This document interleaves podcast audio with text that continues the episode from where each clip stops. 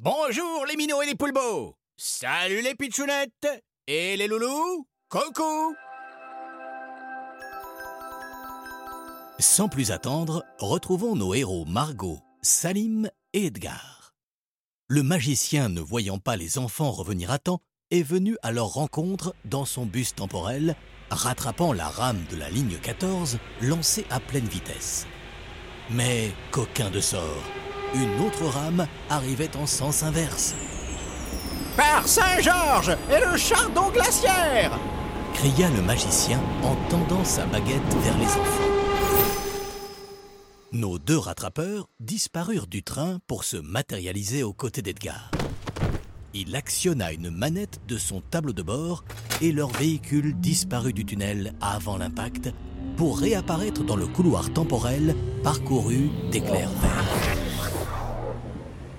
Il était moins une avant la catastrophe s'exclama Edgar. Avez-vous la première version de ces bios?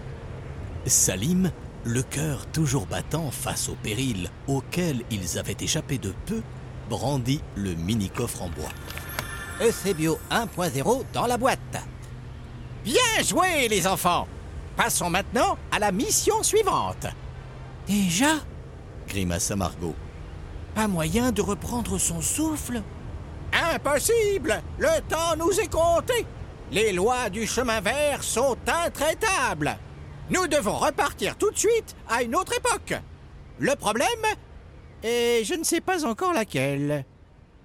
Il prit une des cartes tirées au sort par le lapin pendant le spectacle et l'observa avec attention. Elle affichait le dessin d'une sorte de gros collier où était accroché un bijou ayant une forme d'étoile. Qu'est-ce que c'est? demanda Margot. Je ne sais pas trop, murmura le magicien. C'est la première fois que je rencontre cet objet. On dirait une étoile en son centre, ou une rosace. Je ne vois pas le rapport avec l'histoire de Paris. Nom d'un Pompidou C'est une catastrophe Je n'ai aucune idée de l'époque où doit nous mener cet indice Je sais s'écria Salim. C'est une décoration républicaine. Je l'ai lu dans un livre d'histoire à l'école. Seul le président de la République a le droit de la porter. Par le Saint-Claude J'ai compris L'inauguration du RER Edgar s'activa sur sa console et entra la date 8 décembre 1977.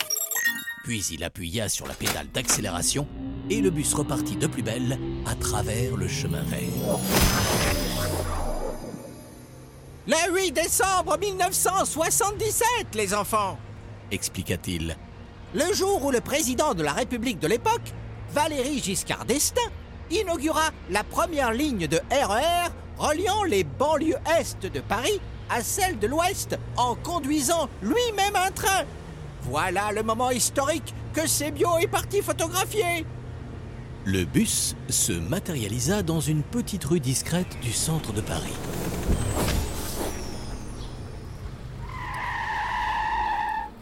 Cette fois-ci, il faisait jour.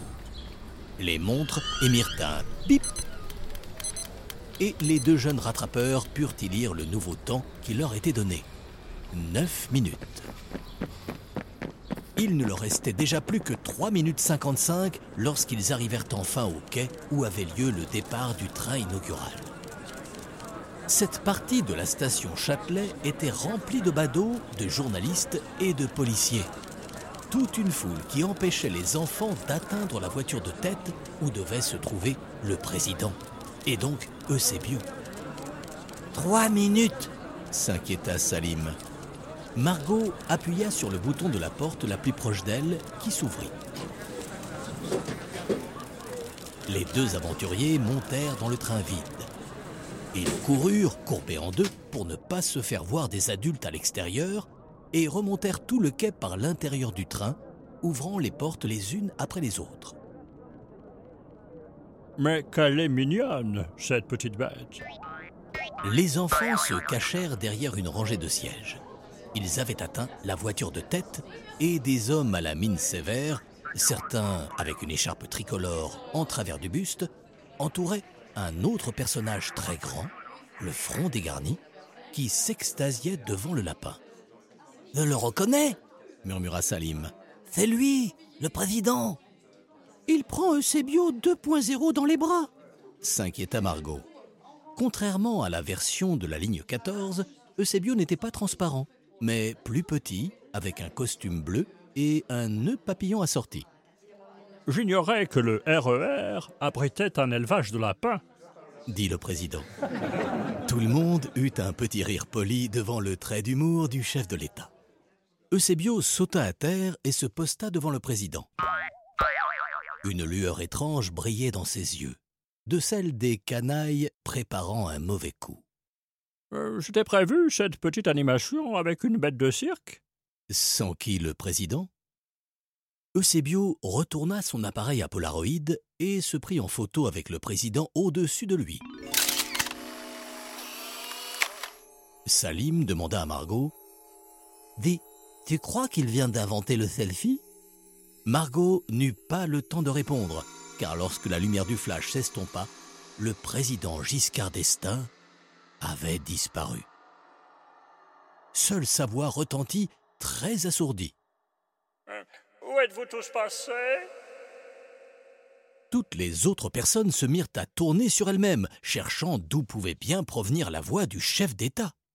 Personne ne prit le temps de regarder la photo qui sortait de l'appareil.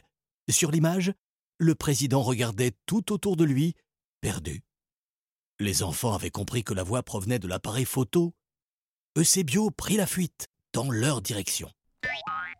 C'est intolérable Criait le président ballotté dans tous les sens. Potsaris, Bercy, à la Bastille, le pantin récita Margot quand le lapin passa à côté d'eux. Rien ne se passa. Aucun éclair sortant de la baguette. Le lapin continua sa course, non sans une bonne bordée d'insultes. Invalide du bulbe Riquet de la République Déserteur d'Austerlitz Pourquoi ça marche pas? Paniqua Salim. Une minute et 45 secondes avant que le bus parte sans nous Margot n'était pas du genre à perdre son sang-froid. Elle se tapota la tête pour stimuler sa réflexion. J'ai une idée. Finit-elle par dire. Dans la première formule, il y avait Bercy, qui est une station de la ligne 14. Et on était sur la ligne 14. Ici, on est sur une autre ligne. Et peut-être que chaque ligne a sa propre règle de magie s'enthousiasma Salim. Les deux enfants rattrapèrent le lapin au moment où celui-ci descendait du train. Charonne pourrie s'écria l'animal en les voyant à ses trousses. Potsaris, Châtelet, à la Bastille, le pantin déclama Margot. La lumière jaillit de la baguette et attira le lapin dans la boîte ouverte par Salim. Margot eut le temps de lui arracher la photo du président. Les rattrapeurs jaillissaient de la bouche de métro lorsque le cadran de leur montre indiqua la fin du décompte. Heureusement, Edgar scrutait leur retour et un sort de magie plus tard, Margot et Salim apparaissaient dans le bus une fraction de seconde avant de plonger dans le tunnel temporel. Tonnerre de Cambronne Jura le magicien. Vous avez l'art de finir in extremis tous les deux Nous avons 2.0, dit Margot. ainsi que... Et elle tendit la photo. Je suis le président de tous les Français. C'est intolérable. Le magicien regarda la photo, puis les enfants, catastrophés. Crénom d'une tuilerie S'étrangla Edgar. Vous. Vous avez kidnappé le président de la République Ne manquez pas le prochain épisode des Rattrapeurs du Temps. Les Rattrapeurs du Temps, une histoire originale de Thomas Mariani, interprétée par Christophe Kézac.